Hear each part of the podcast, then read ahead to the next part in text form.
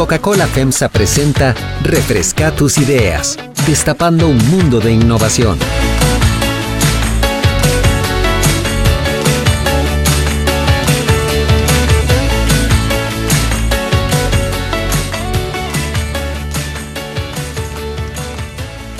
Saludos queridos oyentes y usuarios de Delfino CR. Bienvenidos a un nuevo episodio de Refresca tus ideas, este podcast cargado de información positiva con el que destapamos un mundo de buena información para que de la mano del super reporte empezamos, empecemos la semana bien bonito. Como ustedes saben, mi nombre es Andrea Mora y en el episodio de hoy vamos a estar conversando sobre el proyecto de cero residuos de Coca-Cola FEMSA que permitió que su centro de distribución obtuviese una certificación en este tema. Por ello es que en este programa nos acompaña Juan Diego Castro, quien es ejecutivo de ambiente de Coca-Cola FEMSA para Centroamérica Sur. Juan Diego, muchísimas gracias por estar aquí con nosotros. Buenas tardes, Andrea y público oyente, muchísimas gracias y es un gusto para mí estar acá hoy acompañándolos y, conversando sobre este tema. No, muchísimas gracias de verdad y también felicidades por esta certificación en el CEDI, que empiezo por ahí. Cuéntenos por favor qué significa esta certificación de cero residuos para el centro de distribución de Belén. Vamos a ver, eh, la idea o el programa Cero Residuos lo que contempla es que nosotros aprovechemos al 100% todos los residuos que se generan en, el, en la unidad operativa. En nuestro caso, como Coca-Cola FEMSA, eh, nosotros hemos estado certificando las plantas de producción. En el caso de Costa Rica, tenemos dos plantas, Calle Blancos y Coronado. Ambas plantas fueron certificadas. Sin embargo, el centro de distribución de Belén fue certificado en agosto de este año y se convirtió en el primer centro de distribución certificado como cero residuos en el sistema Coca-Cola. Es decir, que de todos los embotelladores de la marca Coca-Cola a nivel latinoamericano, nosotros como centro de distribución de Belén fuimos el primero en obtener esta certificación, logrando que nada o el 0% de nuestros residuos eh, vayan a un relleno sanitario. Es decir, que los estamos aprovechando, ya sea mediante el reciclaje, mediante la reutilización o alguna otra alternativa de aprovechamiento que me permita darle circularidad a los residuos que nosotros generamos en nuestras operaciones. ¿Quién lo certificó? ¿Cómo es el programa? ¿Cómo es el proceso de certificación también? André, vieras que este, nosotros, bueno, el programa em, lo, lo, despliega de Coca-Cola Company, que es la marca. Em, ellos nos eh, dan, por así decirlo, como un proveedor que es el proveedor que ellos tienen como avalado para la certificación. Entonces, al final de cuentas, este proveedor nosotros lo contratamos y nos viene y nos audita el proceso y el programa que nosotros desarrollamos en la, en la unidad Entonces, eh, el proveedor o el auditor en este caso vino realizó una auditoría en sitio presencial, ¿verdad? Evaluando todos los puntos de un checklist donde contempla no solamente el recorrido en el piso para corroborar que realmente la información que nosotros estamos presentando es correcta, sino también todo el respaldo documental y de comunicación que requiere el programa y la certificación para que nosotros podamos optar por este reconocimiento. Entonces, este, con el fin, obviamente, de no ser juez y parte, no con nosotros, es que nosotros buscamos precisamente un ente externo para que nos certifique este, este, en este sentido. Cuando este ente llega a certificar, ¿qué acciones o qué estándares contempló? Básicamente, este, evalúa varios puntos. El primero es que nosotros estemos efectivamente aprovechando el 100% de los residuos. El segundo punto, y es el más fuerte y el más difícil, que evalúa es la cultura con el personal, que tengamos una cultura dentro de la unidad operativa de separación. Y el tercer punto, o otro de los puntos que evalúa, es que haya habido la suficiente comunicación del programa con el personal. Entonces, dentro de los, dentro de, las, los recorridos en piso que el auditor hace, le va, va entrevistando a, los colaboradores del centro de distribución de Belén y les va preguntando o les fue preguntando, ¿verdad? ¿Conoce usted del programa Cero Residuos? ¿Cómo aporta usted? ¿Verdad? Eh, entonces, esto hace que genere un mayor involucramiento. Aparte de eso, pues tenemos toda una revisión documental donde nosotros necesitamos y requerimos certificarle este, mm, y validarle al auditor que, por ejemplo, todos los gestores de residuos que nosotros estamos utilizando y, los residuos como tal, eh, están siendo gestionados de manera adecuada, de acuerdo a la legislación que nos manda a nivel país, Ministerio de Salud, Ministerio de Ambiente y demás. Entonces, más o menos ese es el proceso. Después de ahí, pues, este, ellos van como revisando cada uno de los puntos y si cumplimos, pues estamos en, en cumplimiento y en orden. ¿Qué medidas internas también tuvieron que tomar para, pues, adaptarse a los requerimientos de esta este, certificación.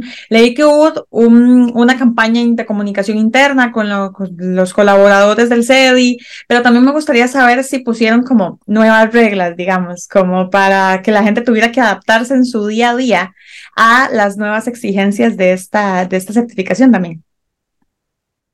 Sí, vamos a ver, esta iniciativa, este, como te comentaba antes, nace desde, desde el programa de Un Mundo Sin Residuos de Coca-Cola Company, ¿verdad? De la marca. Ellos despliegan no solamente sus requerimientos, sino también, pues, iniciativas, campañas y demás. Entonces nosotros apegándonos precisamente a buscar este, oportunidades y actividades para generar cultura y demás dentro de la unidad operativa, este, realizamos campañas de comunicación, hicimos videos que compartimos con el personal, hicimos una campaña para el Día Mundial de Reciclaje donde trajimos gestores de residuos y este, básicamente el objetivo era que los gestores le contaran a las personas qué hacíamos nosotros con nuestros residuos, ¿verdad? Entonces, por ejemplo, el gestor de residuos orgánicos eh, traía su muestra de, abono orgánico que, utiliza o, o, que es el producto final de los residuos que se lleva del centro de distribución. Y entonces esto hacía que las personas pudieran tener o, interiorizar em, como básicamente realmente qué hacen o qué estamos haciendo nosotros con nuestros residuos y ver el producto final ya materializado.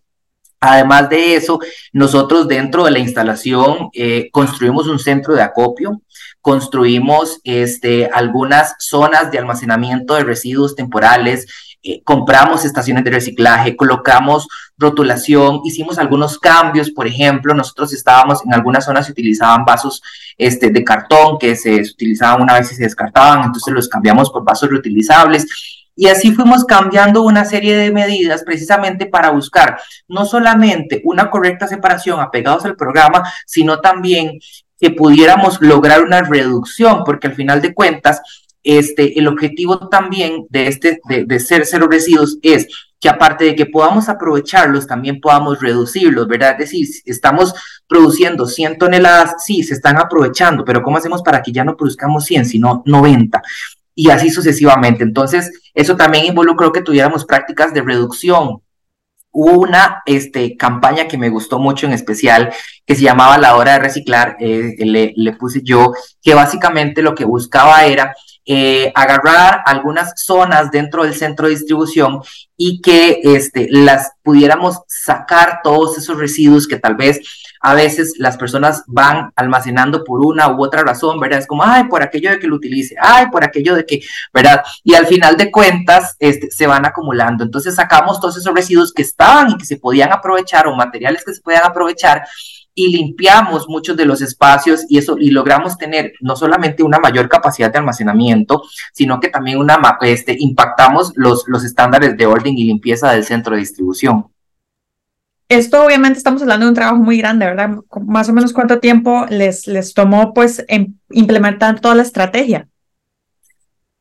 Más o menos tardamos un año y medio, por así decirlo, ¿verdad? Dentro de que comenzamos con la construcción del centro de acopio, con las capacitaciones, la cultura, eh, teníamos que buscarle gestión a algunos residuos que en su momento cuando, cuando, cuando iniciamos el proyecto, algunos residuos no se estaban aprovechando como nosotros quisiéramos y queríamos entonces, eh, tardamos aproximadamente un año y medio en estar listos para decir, sí, ya, vengan, este, mm, eh, audítenos y certifíquenos que realmente estamos en cumplimiento con los estándares que el programa Cero Residuos establece.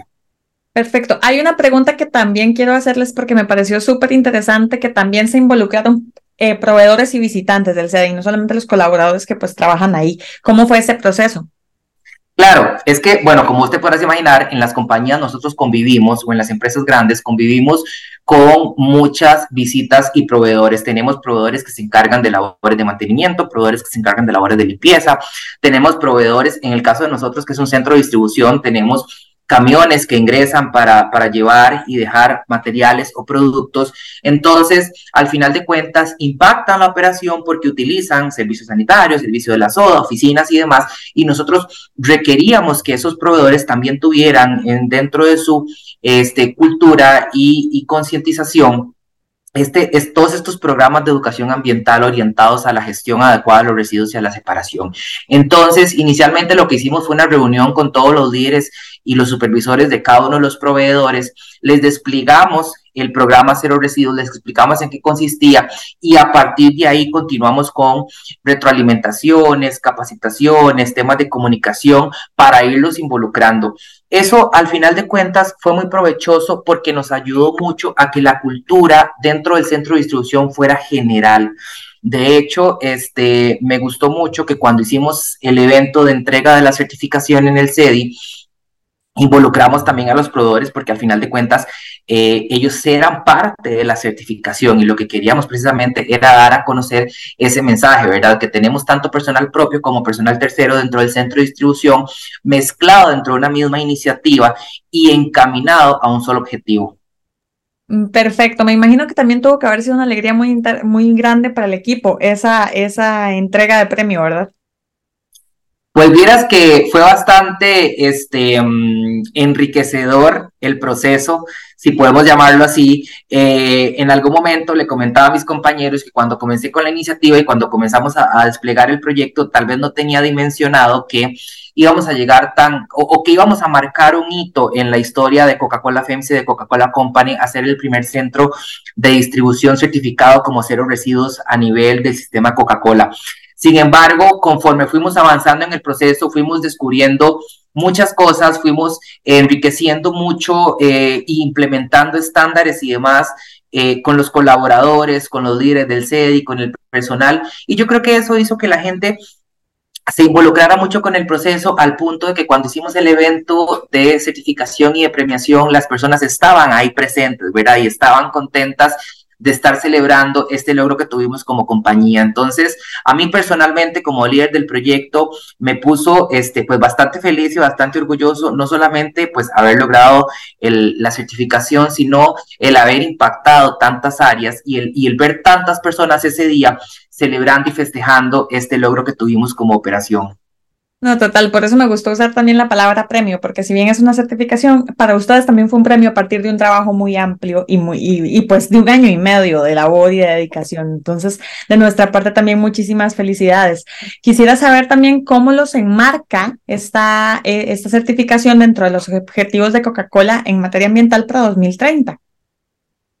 Nosotros, este, mm, te comento, André, como compañía tenemos algunas metas y objetivos, ¿verdad? En la parte de sostenibilidad. Uno de ellos, por ejemplo, es que todas nuestras plantas de producción estén certificadas en el programa Cero Residuos de aquí al 2025. Sin embargo, para, para los centros de distribución tenemos una meta porque los centros de distribución son más, tenemos mayor volumen de centros de distribución a lo largo de los países y nuestra meta es tener todos los centros de distribución certificados al 2030. Entonces, el objetivo es que nosotros podamos ir de la mano, ¿verdad?, con cada una de las unidades operativas trabajando en estos programas y que para el 2030 podamos cumplir la meta que tenemos como compañía de tener pues todas nuestras unidades operativas, tanto los centros de distribución como las plantas de producción certificadas dentro del programa Cero Residuos. Eh, posicionándonos como compañía eh, dentro de los temas de sostenibilidad y como una de las compañías que em, pues se preocupa bastante bien y trabaja en los temas de prácticas ambientales a nivel país, a nivel de los distintos países en los que operamos.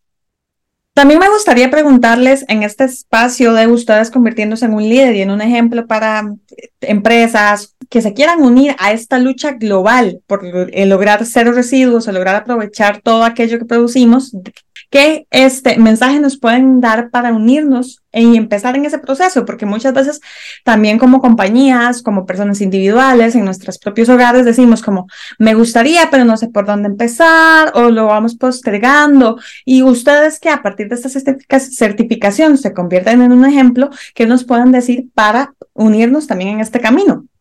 André, yo creo que dijiste una palabra que me gusta mucho y es global. Eh, el tema de gestión de residuos es un tema global, ¿verdad? Es algo que nos impacta a todos como planeta. El hecho de que nosotros tengamos esta estas iniciativas y que como Coca-Cola FEMSA desarrollemos este tipo de proyectos solamente es un paso más. Si tuviese, si vos me preguntaras ahorita, por ejemplo, ¿cómo puedo yo comenzar en mi casa? ¿Cómo puedo comenzar en la empresa?